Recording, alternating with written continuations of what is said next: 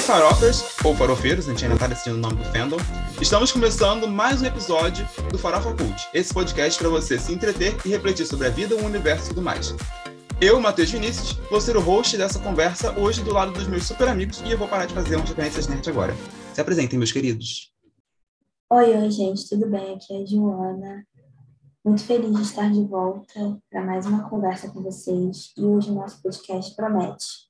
Oi, meu nome é Lucas Soares e estamos aqui gravando no 77 da Shopee, então estou me sentindo agraciado pelos mimos, pelos cupons que a nossa Shopee deu. Isso não é uma publi, mas tá valendo. Oi, pessoal, meu nome é Michelle Ezequiel e eu queria dizer para vocês que hoje aqui no Rio de Janeiro a Cinelândia tá linda, mas o voto é secreto, tá, galera? Então não vamos falar sobre isso. Antes de irmos para as pautas, pega o celular rapidinho e segue lá o nosso Instagram, farofacult.pod. Assim você vai saber quando sair episódio novo e pode continuar o debate por lá. Como a gente vai falar da segunda parte da quarta temporada de Stranger Things, acredito que é meio óbvio que vai rolar todos os spoilers possíveis. O aviso foi dado, então vamos lá. Depois de assistir sete longos episódios, a Netflix liberou os dois últimos capítulos da série do momento. Na primeira parte, os irmãos Duffer separaram a jornada em quatro ou cinco arcos narrativos. Alguns cansaram a gente, outros se empolgaram, e o que mais queríamos era a convergência das histórias dos personagens. Os produtores inflaram a publicidade, prometendo coisas como verdadeiro massacre e revelações sobre Will Byers. O ator Noah Schnapp, que interpreta Will, postou uma foto chorando enquanto maratonava. Além disso, o tamanho dos episódios aumentou. Fica a questão: o que a gente achou desses episódios finais e o que a gente espera para a temporada final? Eu espero que eles tenham a coragem de matar personagens importantes para fazer o público chorar. Eu tô cansada dessa mania deles de criar um novo Jesus Cristo, que morre e depois ressuscita. Pelo amor de Deus, gente, cadê a ousadia? Mas fora isso, eu tô ansiosa, achei que a quarta temporada foi muito boa e muito esclarecedora em diversos pontos. O ritmo foi interessante, mesmo que cada episódio fosse um filme, não ficou uma coisa maçante, sabe? Gostei. Olha, eu acho que a gente, a gente aqui no podcast falou muitas coisas na última edição, é, que a gente falou de Stranger Things. É, a primeira que o Will, para mim, confirmou né, as nossas suspeitas de dele ser do Vale, né? Aquele discurso foi muito mais sobre ele do que sobre Eleven. É, então, aquele discurso no carro, né, que acho que foi uma das partes que mais viralizou nessa segunda parte, foi aquele discurso dele no carro, assim. O meme do Jonathan e do Will é, assim, sensacional. É, para mim, aquilo dali é uma confirmação, mas acho que eu preciso de um pouco mais do que aquilo, né? Porque a série vai ser em 2024. Então, se já tá chatinho a gente ter só esses baitzinhos hoje, daqui a dois anos mais ainda. Mas eu acho que por ser a temporada final, eu acredito que eles vão ter sim essa, essa liberdade maior de pegar, né? A gente sabe que Stranger Things é uma série que acaba abrangendo muitos, muitas pessoas, né? E muita gente, inclusive, usa Stranger Things para meio que falar assim: ah, tá vendo? É, é, é uma série que, que não tem mimimi, então, assim, a gente sabe que esse público vai chiar muito, mas como é temporada final, eu acho que eles vão querer segurar essa marimba aí. E eu acho que sobre a trama em si, eu achei muito interessante. O último episódio, né, o de duas horas e pouco, eu assisti em uma tacada só. Primeiro, porque eu tenho certeza que se eu pausasse a primeira vez, eu ia achar que estaria tudo bem pausar outras vezes. E segundo, porque eu achei que foi um episódio que fluiu bem, mas que ali na metade dele dá para ver claramente que dá para fazer um final ali e iniciar um terceiro episódio, uma terceira parte, é, que aí ia ter o desfecho final, mas eles preferiram botar tudo em um só. É, e acho que, é, enfim, eu estou com muita expectativa, né? Vai ser a resolução, né? Será a resolução de muitas coisas, né? Explicação de muitas outras. É, os produtores que resolveram basicamente explicar muitas coisas e falar muitas coisas da próxima temporada, mas acho que a gente pode falar isso mais para o final do bloco. Mas é, enfim, vai ser toda focada no Will e vão ter episódios mais curtos, né? Eu não sei, eu não, bom, mas isso tudo vai depender da ordem da Netflix, né? Então ela que ela, é ela que manda. Se eles pedirem episódios maiores, vai ter episódios maiores também na, na última parte. Mas é isso, né? Eu achei que o grande destaque para mim dessa temporada foram os efeitos especiais. Foi uma série realmente para ser vista numa TV de boa qualidade. Eu não vi uma TV de boa qualidade, mas eu ainda assim achei os efeitos bons. Mas a experiência para quem viu em 4K e tal deve ter sido espetacular. E é isso, né? O maior produto da Netflix foi a grande aposta deles. Acho que é, me senti muito satisfeito, me diverti bastante, foi muito bom de assistir e é isso. Os efeitos especiais realmente foram um show à parte, assim, eu gostei bastante. Não ficou uma coisa muito cafona, né? Porque eu acho que tem toda uma extravagância né, dessa coisa do universo é, e os, os demôniozinhos e tal mas é, é muito bem feito. Eu achei a caracterização do Vecna impressionante e não era tipo é, como aqui, né? Era o cara mesmo que montaram toda uma fantasia nele. Gostei muito da cena da Max. Achei aquela cena uma das melhores do, do, da temporada. A atuação, o contexto, a trilha sonora também. Então, Qual cena, amiga? A cena da Max com o Vecna fugindo. Ah, tá. Da primeira parte ainda. É.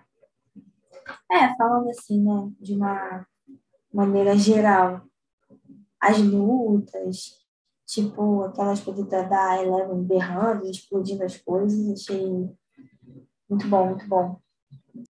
Eu só espero que ah, sei lá, né? Que aquela, aquela menina lá, a Eleven, pare de sofrer, coitada, porque é aquilo, né? Sofreu mais que, que Jesus Cristo, coitada. Ela só sofre, só sofre, só sofre. A outra que tá lá em coma, com morte cerebral, não sei como é que vão fazer para reviver aquela menina. Enfim, tem umas coisas assim que eu acho meio estranhas, mas acho que eles eu acho os, os autores da série muito inteligentes, assim. Então, acho que eles conseguem desenvolver uma história de uma maneira muito verdadeira, verdadeira assim, plausível, embora às vezes fuja um pouco da lógica. Acho que, falando dos efeitos, assim, maravilhoso. Eu acho que melhorou muito o, a parte russa da história, porque, pelo amor de Deus, a primeira parte foi insuportável desse povo, no gelo, no avião, no. Ai, gente, insuportável, insuportável.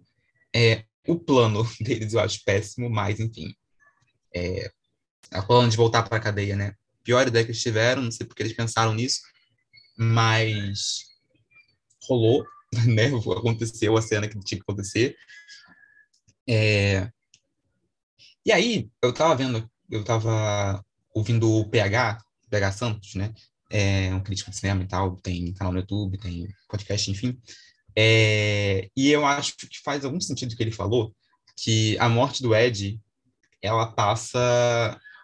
Ela poderia ser uma morte evitável, apesar de ser ter total impacto dramático e, e eu chorar em qualquer menção a essa, essa morte depois que ele morre, né? É, e aí, porque realmente ele morre meio que pra nada, mas só porque o Stranger Things tem que matar um personagem carismático a cada temporada que ele acabou de colocar. É, e aí dá uma, uma, uma, uma noção de que, tipo, porque assim que ele morre, tudo é resolvido. e, tipo, morreu pra nada. Não foi nem um sacrifício assim, tão grande, é só pela, pela, pela dramaticidade assim, que ele morreu. Eu acho que tem duas, as duas cenas do Will, assim, altas, assim, que mais viralizaram, né? Acho que são, se juntam as melhores cenas ali, né? Tanto do, do quando ele mostra o, o desenho que ele fez pro Mike, que a cena, eu achei uma cena, uma cena pesada, assim, é, emocionante. Depois tem a cena que o Jonathan fala com ele, que ele pode contar tudo para ele, que eu acho também importante a cena. É, e aí, junto também com a da cena da, da primeira quase morte da, da, da, Max, que também acho que é um ponto alto, acho que é o ponto alto de tudo, né? É, acho que é o ponto principal de, de, de que mais ficou na, no imaginário da, de Stranger Things. Eu ia falar uma quarta cena, mas esqueci agora a quarta cena. Mas acho que essas são as cenas assim que mais tem algum impacto assim para quem está assistindo assim. E eu acho que poderia ter avançado mais com a história do Will assim.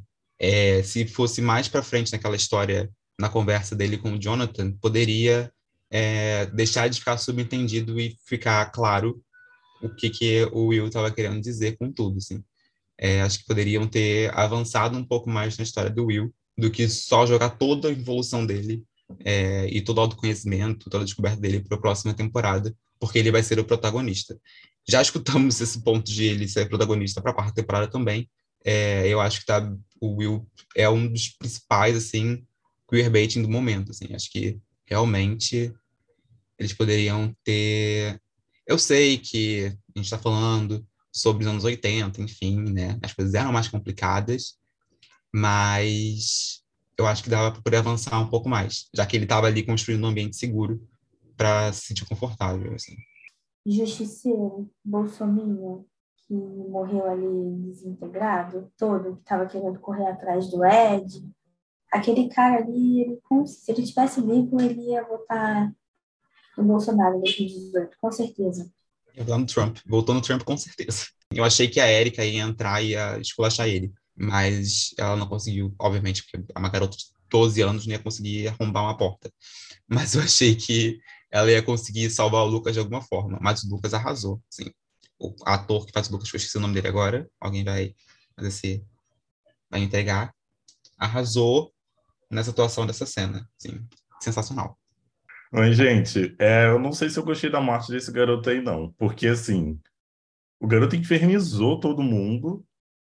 E aí, tipo, na hora que o abre lá o buraco, ele é partido ao meio e pronto, acabou. Não, não gostei. Tipo, o garoto fez da vida de todo elenco principal um inferno. E aí ele morre por causa do, do, de outra coisa que não pela.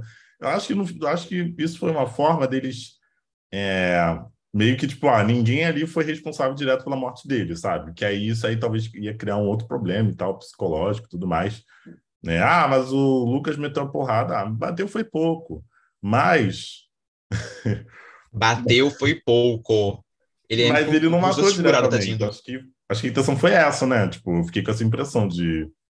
Porque, né, o certo seria, sei lá, alguém né, ter um. trabalhar um pouco mais a morte dele, porque o cara foi super importante. Foi o, né, o, o antagonista, assim, digamos, não foi o vilão, mas ele foi o antagonista, porque ele fez de tudo para que os planos de, de, todo mundo ali dessem errado, né? E de certa forma deu, né? A Max morreu, mas vai voltar. Essa historinha aí dele de ai, a morte cerebral, ah, pelo amor de Deus, a série tem monstro, tem mundo invertido. Vocês estão falando que a garota não vai voltar para a vida? Ah, manda, manda essa hora da noite isso. Não dá, né, meu amor? Não dá. Eu acho que eles perderam a oportunidade de matar a Max oficialmente, assim. Porque se ela for morrer de novo na quarta temporada, morrer oficialmente, a garota morre 50 vezes já, não sei nem quantas vezes ela morreu já.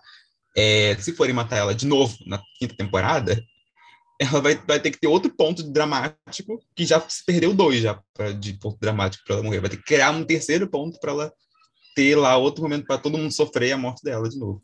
Enfim, eu acho que eu, é Acho que vai ser uma jornada mental, assim. Acho que vai ser uma jornada. Eu, eu, a minha teoria era que a Eleven ia ficar vagando ali na mente dela, tentando achar ela de novo.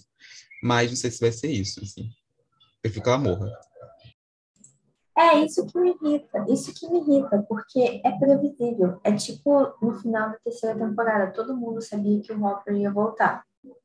E aí a gente já fica sabendo que a Max vai voltar porque eles têm medo de matar personagem. O fato, por exemplo, do outro garoto, ninguém ter matado o outro menino, tipo assim, é justamente porque meio que lá ninguém comete crime, né? Todo mundo muito bonzinho. Então, a única. Eles só matam mesmo os monstros, né? Então, ah, sei lá, eu queria mais uma vilania, pessoas que são boas, mas também têm lados ruins, personagens importantes morrendo para chocar. Acho que seria bem interessante, assim, porque, ah, mano, é impossível. Impossível, um grupo de vários amigos estão lutando contra um bando de, de capeta, ninguém ali vai, vai morrer? Vai todo mundo sair intacto? Não. É, todo mundo esperando a morte do Steve, assim. Eu, já, eu achei que o Steve ia morrer na primeira, na primeira parte ali, quando ele é atacado pelos morcegos. Eu falei, Jesus, perdemos um. Aí não mataram, o garoto conseguiu sobreviver. E aí o Ed acaba morrendo do mesmo jeito que o Steve poderia ter morrido na, na primeira parte da, da, da, quarta temporada. A gente tá xoxando muito aqui, né? Mas a gente gostou, né? Eu acho que a gente gostou. a gente tá fazendo igual a gente fez da, no, na parte 1, que a gente xoxou, xoxou, xoxou, e depois falou que a gente tava, a gente gostou. Mas eu acho que é isso, assim. Acho que a gente tá aqui para poder falar meio que os pontos que poderiam ser melhorados também, né? Não só os pontos positivos. Porque aí, é, falar de coisa boa de Stranger Things, a gente fica horas falando de coisa boa também, né? É, e ninguém tá pagando, a gente vai falar bem. Então a gente vai falar mal. Mas. É, ué. Mas é bom, é bom, é uma série boazinha. Acho que é um entretenimento gostosinho. E marcou a geração, né? Não, eu acho que legal que vai terminar logo. Tipo assim, vai ter a quinta temporada e vai terminar, porque sei lá, ficar arrastando a série, sabe? Tipo, porque é a galinha dos ovos de ouro da Netflix, né? E aí, às vezes, fica arrastando, arrastando, arrastando, fica uma história muito inchação de linguiça, né? Cansativa. Então, acho que ela vai terminar num ponto interessante. Achei isso legal. Sim, sim.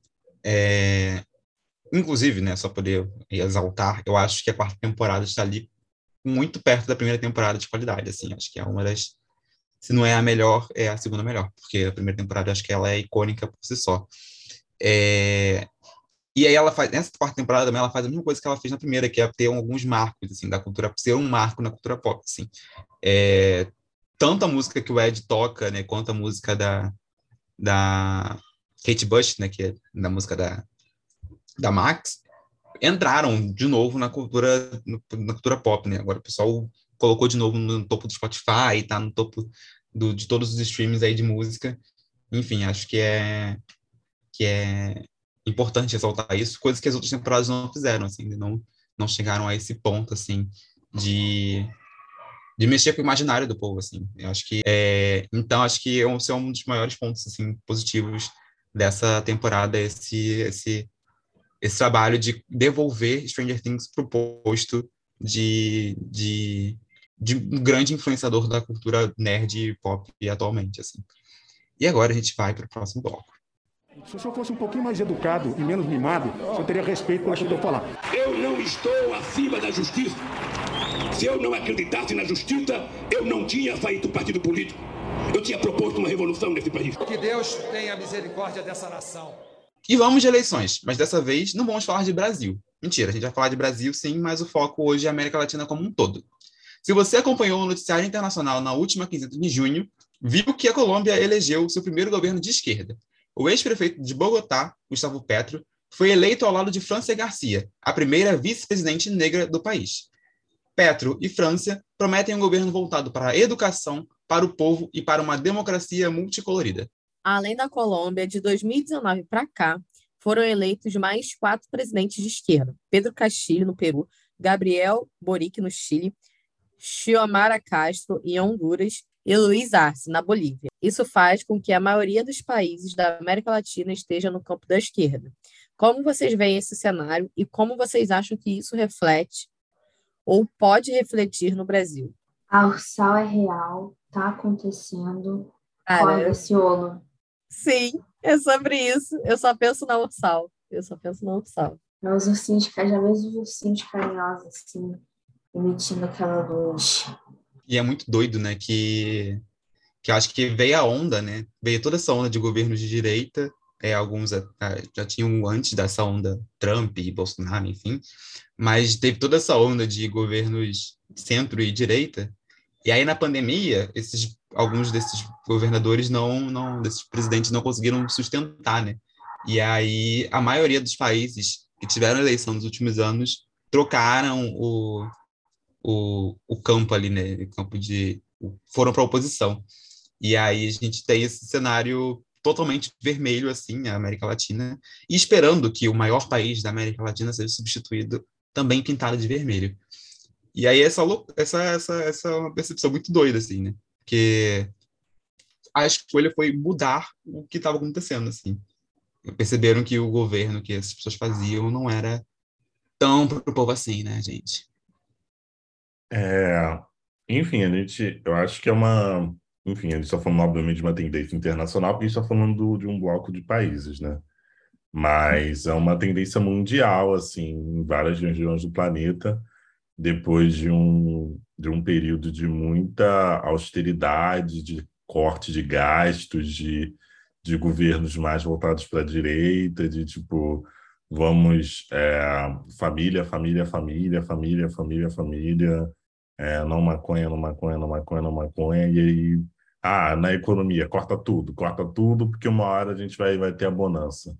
Isso aí a gente vê que depois de um período assim, a população tem uma tendência a, tentar olhar e ver assim, não, peraí, eu acho que é, o Estado ele tem que trabalhar a serviço do povo, né? Então, é, não é bem assim essa coisa de corte, de, de austeridade, de não ter professor, de não, de não ter nada no hospital, de, de economia só piorando, e aí pega empréstimo com o FMI, pega empréstimo com o FMI.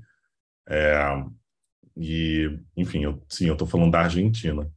A indireta pra, é para a Argentina. E aí depois você tem essa, essa, né, essa mudança né, de você tentar é, trabalhar mais para o social. E aí é o que a gente está vendo na América Latina como um todo, né? A gente é, a, dizem que é sempre falaram, né, que a América Latina acaba sendo um laboratório do mundo. Fala mais isso mais em específico do Brasil, né? Mas a América Latina como um todo sempre foi um território de muita experimentação, né? O Chile com a previdência deles, né, o modelo de previdência deles, é, acabou se tornando o exemplo, né, de como manter as contas públicas e como oferecer uma previdência, né? A previdência é meio merda, né? Porque ela é basicamente inexistente, né? É inclusive muito é, a de outros países, né? Como a Tailândia, né? Que é um modelo de previdência que é basicamente dependente do que as famílias vão produzindo ao longo da vida, né? E aí, cada um por si, vocês que lutem. Mas é, eu acho muito difícil, né, o Brasil acabar escapando disso, porque não tem, é, não tem, não existe mais um apoio regional a isso, né? Essa agenda que o que o Paulo Guedes é, celebrava no início. Nem no próprio Brasil existe apoio para isso. Né? Você está vendo aí o Paulo Guedes pegou o, o papel da, da PEC do teto de gastos e usou como pano de chão, né? Como para limpar qualquer coisa no chão, porque hoje já não existe mais PEC do teto de gastos, né? Hoje é, o teto de gastos acaba limitando apenas o investimento em educação e saúde, mas para liberar recurso para para liberar mais auxílio e tal. Não que não seja importante, mas a gente sabe que em pleno ano eleitoral o Bolsonaro está usando a máquina pública desesperadamente para isso. Mas é, acho que é isso. É, ele está tentando evitar o inevitável. É muito difícil você ir contra essa onda, né?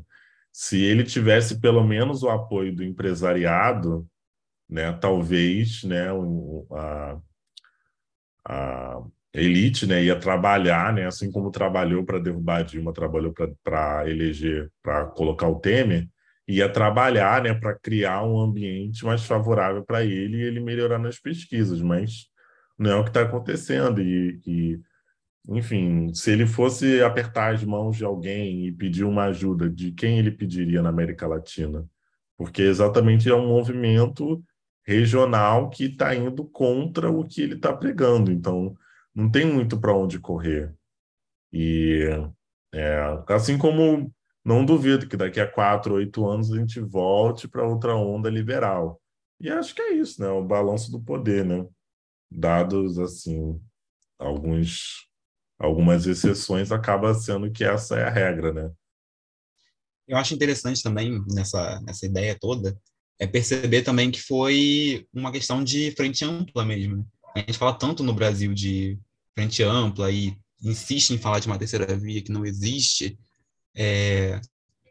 E a gente insiste em falar uma terceira via que não existe, mas os, todos os outros países não só da América Latina, mas do mundo, que precisaram é, de destruir esse, é, substituir esse governo é, de direita, liberal, conservador também, é, tiveram essa necessidade de fazer uma frente ampla para tirar essas pessoas do governo. Porque toca muito nesse num, num, num, lugar nas pessoas, né, de, de, de que o mundo tem meio que medo assim do socialismo do comunismo. Né?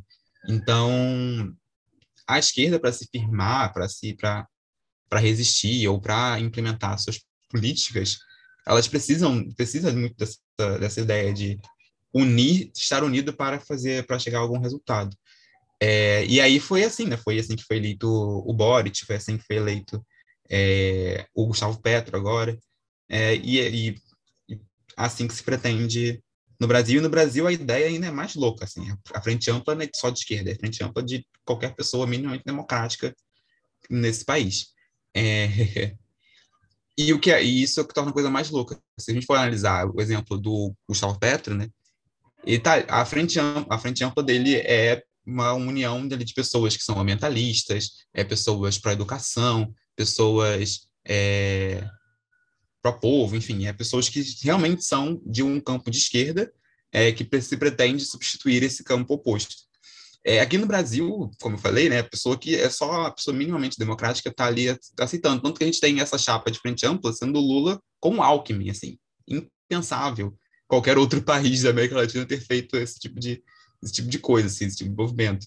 Então, por mais que é, o Brasil a América Latina geralmente anda tudo junto, assim, meio que os movimentos históricos meio que são é, andam meio que de mãos dadas.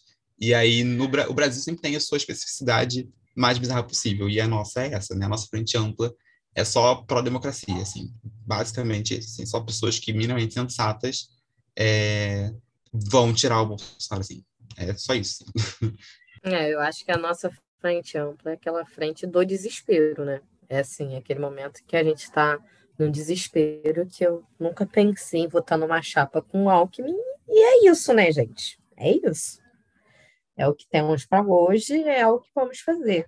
Porque tá, tá, tá caótico, né? Você, assim, dando exemplos do dia a dia, você ir no mercado e, sabe, os preços estão absurdos, tá tudo muito absurdo. Então, eu acho que é isso que meio que vai fazer a gente sair dessa, desse caos todo que é o governo Bolsonaro, né? E aí, pensando é, é, em América Latina, né, América do Sul, mais especificamente, é, eu acho que muito desse movimento, dessa, dessa onda aí esquerdista, né, vamos dizer assim, é, vem da situação dos países, desses países, né, que, que, é, que eram países que estavam numa crise econômica muito complicada e, e, e, veio essa mudança, né? Eu acho que vem muito de uma indignação ali da população pela, pela, pela situação, sabe, de vida social delas e que acaba mudando aí é, os rumos aí da política. É, vejo isso no, no, Brasil, assim, até a entrada do Bolsonaro também acho que, assim, além de muita fake news, né, é, também veio um pouco disso, dessa, dessa indignação, desse medo, desse antipetismo, e aí agora está vindo pelo, pela realidade que a gente está vivendo, né, que a gente sabe que que é um absurdo você pagar, sei lá, 30 reais, 40 reais no quilo de carne de segunda. É, então, também acho que, que acontece isso também, esse movimento que que está vindo dos outros países para cá também vem muito influenciado também por isso, né? Acho que e, e, quero acreditar que o Sassu vai estar errado, que daqui a quatro anos a gente não vai ter uma nova onda liberal, porque, pelo amor de Deus, gente, pelo amor de Deus, já viu a merda que deu uma vez, vamos segurar a marimba, né? Vamos tentar aí nos ajudar, né? Vamos, vamos se ajudar. Então, mas eu acho que é basicamente isso. Eu acho que vem muito de uma indignação é, da população com, com o cenário, né? E que eu acho que o que o que faz muito a galera pensar é quando dói no bolso. E é isso que está acontecendo, né? Nossas taxas aí de, pessoas passando fome estão cada vez estão cada vez mais altas. Então, eu acho que isso dá para entender muito bem o porquê dessa mudança aqui no Brasil e também, né, num cenário aí é, internacional também, que se a gente for analisar ali a situação desses países que vieram aí enfrentando essas mudanças, estavam bem semelhantes à nossa, né? Alguns acho que, não sei, o caos talvez fosse pior, não sei. Não sei se pior seria melhor, melhor adjetivo, mas também estava bem caótico, que nem a gente está hoje. E eu estou muito feliz que a Ursal ela está sendo real, gente, de verdade. Porque, olha, é, é, é momento ali de esperança para mim, pelo menos. A América Latina ela está sempre muito em sintonia politicamente, né? Então a gente teve uma onda de esquerda no início dos anos 2000, aí fomos para uma vibe, para esse surto da direita, é, e agora a gente está aí, né, retomando aos poucos é, governos mais democráticos. É muito louco, né? Porque, como a Michelle falou, né, a frente ampla do desespero. Em 2022 a gente está tipo clamando pelo pelo básico, que é a democracia, né? Tipo, putz, a gente ah, eu é acho é muito... que é muito também comida na mesa, né, amiga? Eu acho é. que é de verdade. O maior desespero do, do brasileiro hoje em dia está sendo comida, sabe? Exatamente. Políticas públicas e assim é, é uma sociedade ocidental moderna, mas que ainda clama pelo básico, né? Não era para a gente, enquanto país, ter todas essas questões tão, porra, tão primitivas, sabe, ainda. De, a gente voltou para o mapa da fome esse ano, né, nesse governo, é, as pessoas estão desempregadas, a gente é um país que tem um potencial enorme, porque a gente tem um povo que é trabalhador e que tem muito potencial, mas não vai para frente, assim, é, é surreal, né? Mas vamos ver aí o que vai mas vamos ver aí o que vai acontecer. Assim, eu espero que sejam anos de governos com muitas políticas públicas voltadas para o povo, para o crescimento, assim, da gente como, como país, né? Que a gente possa recuperar o nosso respeito e o status que a gente já teve, né? De um país do futuro. Porque a gente já foi um país do futuro, né? Mas agora pra gente, parece que a gente está sendo um país do passado, com as mesmas dores do passado. E eu acho importante, além disso tudo, né, é também saber votar no legislativo.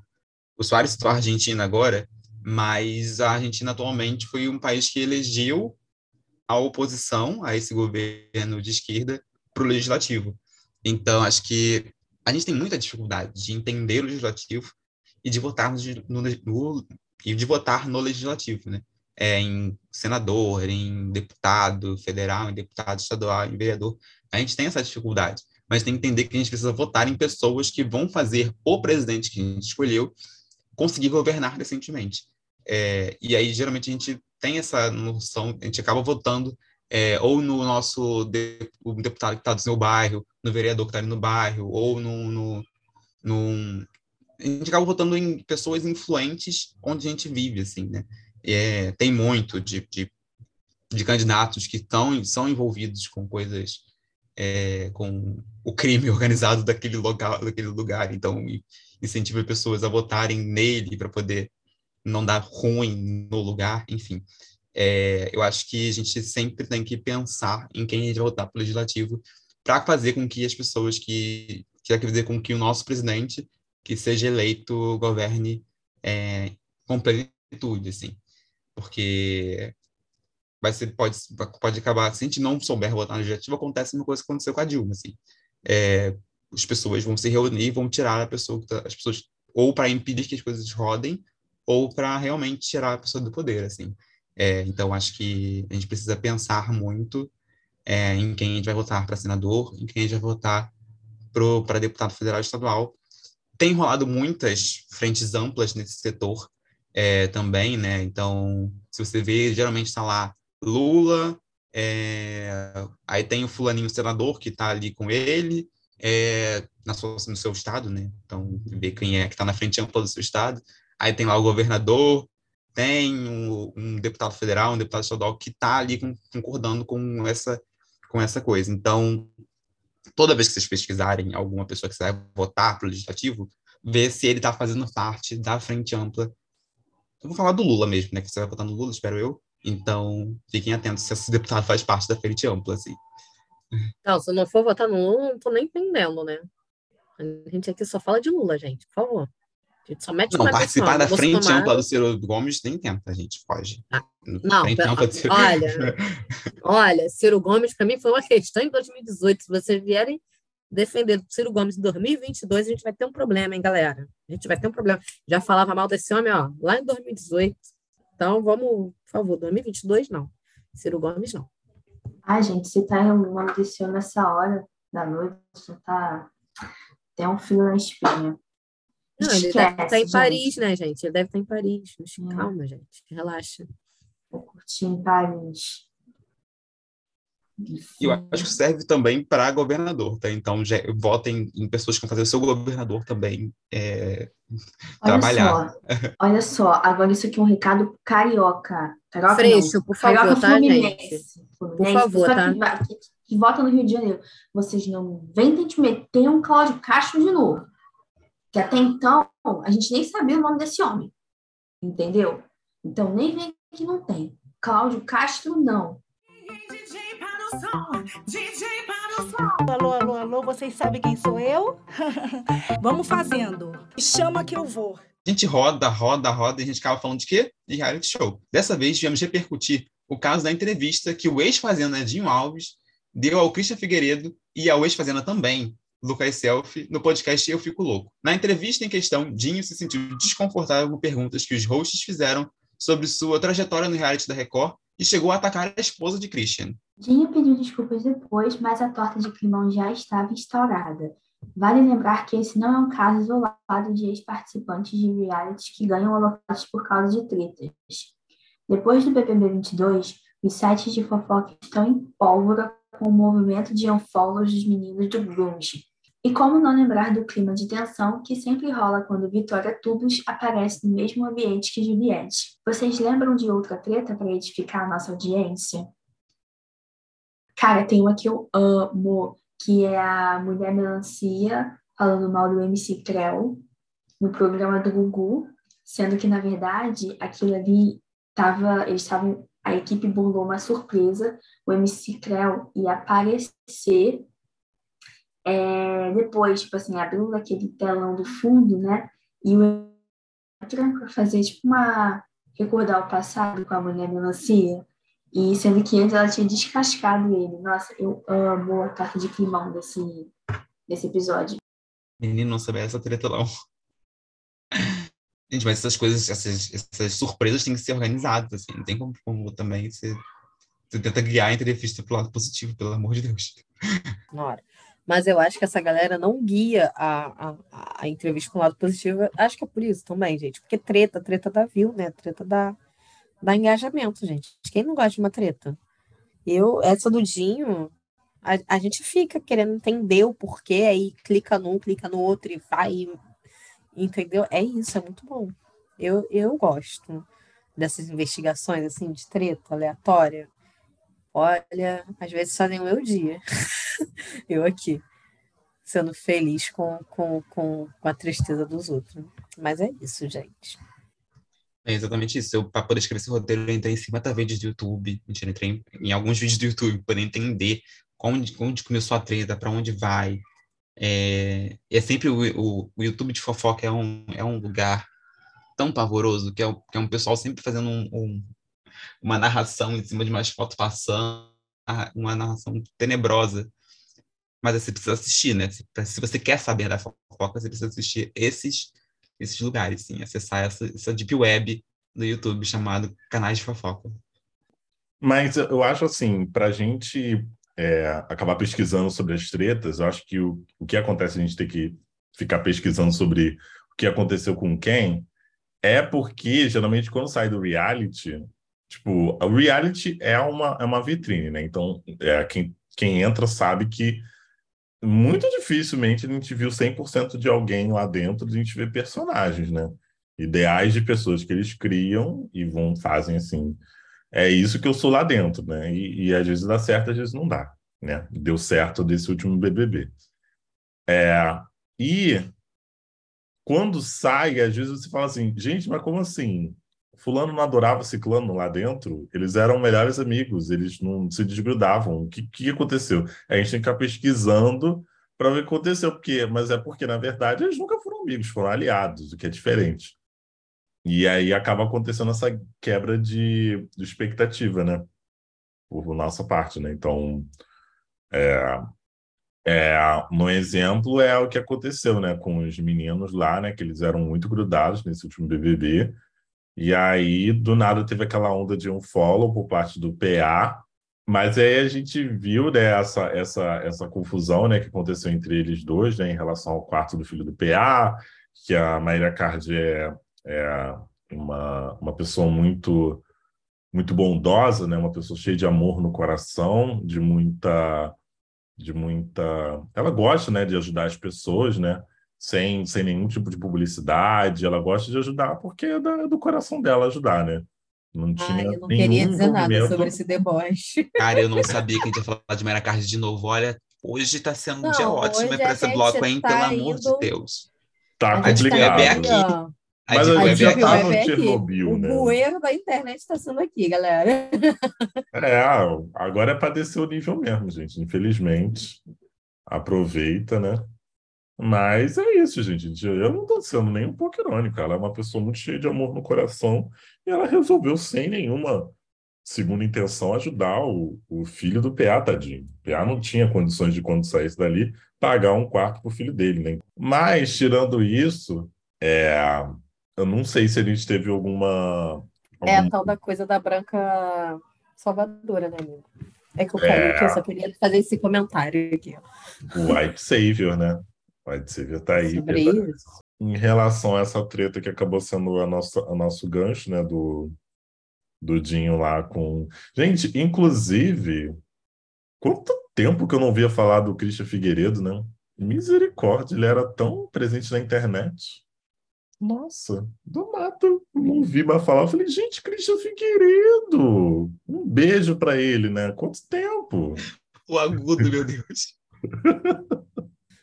Eu queria lembrar agora de uma treta de uma agente do caos, né? É uma pessoa que, que participou uma semana do Big Brother, mas ela foi capaz de gerar o caos do lado de fora, que é Kerline. Kerline gravando Carol com K falando mal da Rafa Kalima. Isso é, mulher, isso é legendário, assim a, a Kerline, ela virou influencer pelo caos, assim, só isso, assim. Que passou por uma semana, mas ela virou a maior, a maior das maiores, assim. É, muito doido. E ela gravando super na paz, né, assim, fingindo que estava gravando no stories próprio, né, e aí só Carol Conká lá no fundo, a língua de chicote, como a gente não de falar, é, a língua de chicote da Carol Conká rolando no fundo, e ela falando que a Rafa Kalimann, que a Rafa Kalimann não gosta dela, né? Falando que, que aquele programa furreca da Rafa Kalimann. Enfim, mentiu. O cara não mentiu, assim. É, enfim. E corretíssima, Carol K, corretíssima, Kerline. É, Rafa Kalimann, esse programa é ruim mesmo, assim. Aceita. Tem muito Thiago Leifert também querendo socar a cara do Fiuk em cada prova do BBB, ou cada vez que o Thiago falava assim, Fiuk, quem você acha que não vai ganhar Big Brother? E ele não querendo se comprometer.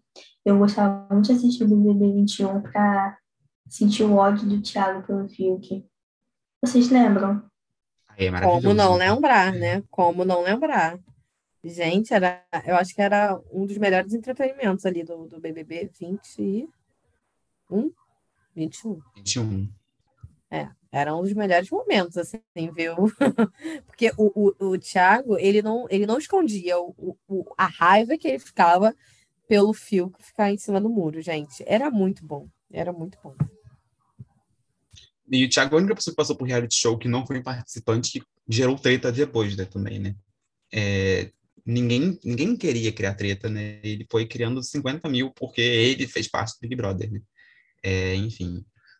E aí, toda hora que a pauta é Big Brother, aparece sujo Thiago Life do limbo para poder falar alguma coisa para defender o programa, para poder falar que o programa é sim, é, é o que paga o dinheiro dos globais todos. Ele vai aparecer na sua porta fazendo. É. Você ganha dinheiro Olha, porque eu faço o, o, o, Big Brother. Olha, sem condições essa, essa treta dele com o Ícaro, gente. Pelo amor de Deus. Pelo amor de Deus. É, é, é aquele momento que você vira para a pessoa, você sente vontade de falar assim, gato, falta senso, né? Te falta senso. Fica quietinho, fica na sua, fica calado que vai dar tudo certo. Ai, gente, olha, Thiago Leifert é complicado. Ele é um ser humano difícil, é um ser humano difícil. Agora, indo para um lugar completamente diferente. Vocês viram o Thiago Leifert falando que todos os jornalistas são de esquerda? todo. Ele falou assim, não, mas jornalismo todo brasileiro é de esquerda. Eu falei, gente, que jornalismo gente, que ele fez, assim? Gente, que jornalismo. calma aí. Eu tô querendo saber. Ele acabou tá... de sair da Rede Globo, assim. É, é, é acho que não tem nem gente, uma de televisão mais liberal que existe que não seja a Rede Globo e ele, ele fala que todo mundo é de esquerda. Não, Ai, gente, cara, não, cadê é a Jovem Pan, né? Jovem, Jovem Pan, Pan Band, amigo. Eu, eu queria saber uma emissora brasileira hoje em dia que todos os jornalistas são de esquerda. Se tu conseguir me dar um exemplo aqui, eu já fico feliz. A Globo tem Merval Pereira. A Globo tem Merval Pereira, sabe? Olha, tem uma galera ali que é muito difícil assim, de aguentar.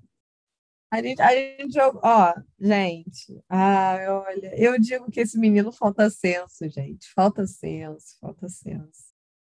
Tivemos também um Fiuk com a Tata Werneck, né? Fiuk aí, né? Que foi um agente do caos, mas ele é tão chato que por parte dele a treta rendeu zero, né? Bom foi a, a Tatá mesmo é, tendo que arranjar jeitos ali de rebater, porque infelizmente né, ela também não podia fazer muita coisa, tadinha. E eu acho assim, Tata Werneck deveria receber um Oscar, deveria receber um M, no caso, né, prêmio da TV, por suportar o Fiuk ali e conseguir render alguma coisa. Que aquela mulher ali, o que ela fez, aquele programa ali, é uma coisa sobrenatural, porque qualquer pessoa já teria mandado o Fiuk para vários lugares, entendeu? Muitos lugares. E ela foi ali, ela conseguiu ter um jogo de cintura. Eu queria ter visto a edição presencial, né? Quem foi. Quem, é, no caso, não foi presencial, né? Porque. Mas é, acho que foi, foi, foi nessa época que acho que foi online, né? Era meio que os monitores ligados lá, né? Não sei se estava que ainda estava na pandemia, né? Mas, gente, o que ela fez ali, porque o, o, tudo que ele podia, todo o, o, o tão insuportável que ele conseguiu ser, foi ali onde ele destilou todo, sabe? A energia dele estava complicada ali, entendeu? Ele, ele encheu o saco da Tatá.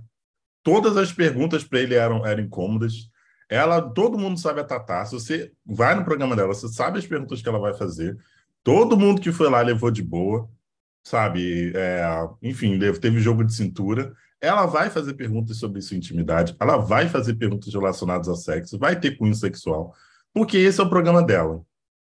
E é isso. Se você vai, você está aceitando que vai ter esse tipo de pergunta, e é isso. Se você não sente a vontade, dá um jeito, desvia. Mas é isso. Agora, cara, até as perguntas mais simples ele conseguiu ser chato.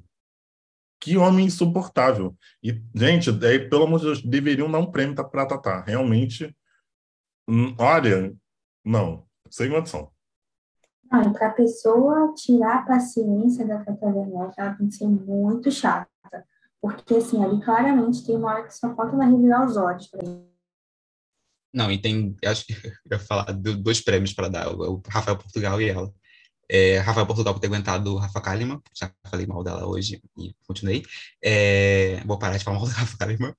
É, e a Tatá por aguentar o Fiuk. E a Tatá, ela conseguiu espremer este, essa situação desconfortável com o Fiuk por toda a temporada desse programa. Porque o programa do Fiuk, não sei como é que eles organizam a sequência de entrevistas, mas o programa do Fiuk não tinha rolado ainda e tinha tipo, no primeiro episódio já tinha ela falando dessa entrevista, convidada falando dessa entrevista. Enfim, ela conseguiu espremer essa história por todo o programa e ainda falar na rede social, ainda falar em, em, em, em momentos que ela fez apresentação em palco, né? Teve prêmio de show que ela continuou zoando no caso do... Enfim, ela conseguiu espremer esse caos por todos os, todos os meios possíveis, porque a Tata Werneck é Tata Werneck, ela é agente do caos em qualquer situação.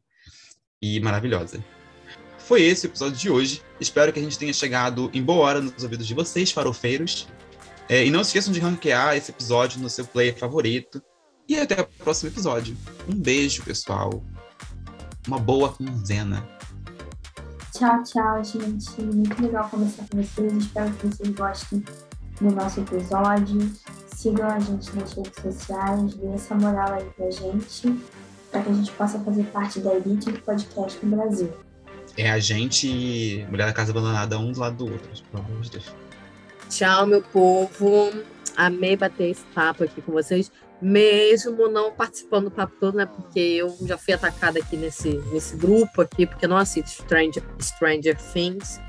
Mas é isso, né, gente? Ninguém é perfeito. E é sobre isso. Eu tô ela não dizendo que assiste Stranger que Things, ela não assiste Game of Thrones, ela não assiste nenhuma série popular do, desse mundo. Não assiste. Bridgerton, aquelas. Ai, mas Bridgerton é ruim, né, amigo? Pelo amor de. Deus, não tem como se defender. o senhor só, só abriu ali o microfone e falou. "Ah, É, é, é Eu sobre amo. isso. Eu amo que Bridgerton, Bridgerton sempre tem uma forma de aparecer nesse- nos episódios. Não, gente, é Era o sobre isso. Winx, agora é Bridgerton. Mas o Winx é muito bom. Não fala da Winx, não mexe com o Winx. Então é isso, gente. Até a próxima quinzena. Um beijo e até mais. Tchau, meus amores. E é isso. Espero que vocês tenham gostado dessa edição. É isso. Tenham uma boa quinzena.